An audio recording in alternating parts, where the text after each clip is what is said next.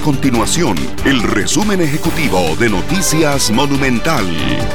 Hola, mi nombre es Alejandro Meléndez y estas son las informaciones más importantes del día en Noticias Monumental. El Ministerio de Educación Pública, el MEP, realizó preguntas de carácter personal a los estudiantes en sus exámenes desde 2019, similares a las incluidas en los cuestionarios de factores asociados de las pruebas FARO. Así lo reveló el diputado del Partido Liberación Nacional, Carlos Ricardo Benavides, durante la comparecencia de la viceministra de Educación, Alexandra Ulate, en la Comisión de Ingreso y Gasto Público. Los expertos financieros proyectan que Costa Rica podrá alcanzar los niveles de desempleo previos a la pandemia del COVID-19 durante este año. Según datos del Instituto Nacional de Estadísticas y Censos, el INEC, entre enero y marzo del 2020 la tasa de desempleo se ubicó en 12,5% y alcanzó su máximo entre mayo y julio de ese año posicionándose en 24,4% debido a la pandemia.